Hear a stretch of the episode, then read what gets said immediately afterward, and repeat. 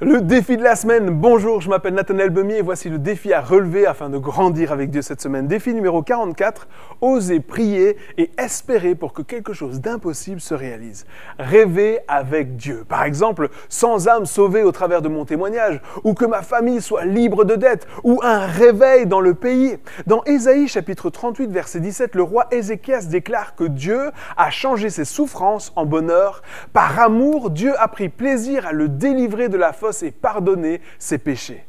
Mes pires souffrances, mon amertume la plus grande peut se changer en bonheur absolu. Quand le désespoir se transforme en espoir, non seulement Dieu est capable de me délivrer, mais en plus il prend plaisir à le faire. Son amour pour moi est tellement intense qu'il me retire de la fosse de destruction. Dieu va plus loin, il me pardonne, il enlève ce poids de culpabilité et de honte qui pèse sur moi afin que je puisse vivre à nouveau la tête haute.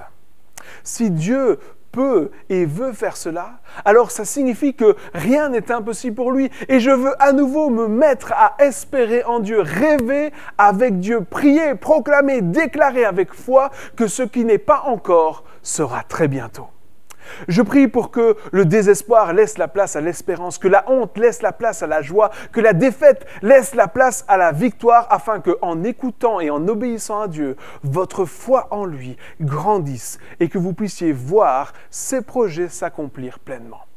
N'hésitez pas à inviter des amis à relever ces défis et partager ce que vous vivez afin d'encourager d'autres à les relever également. À la semaine prochaine.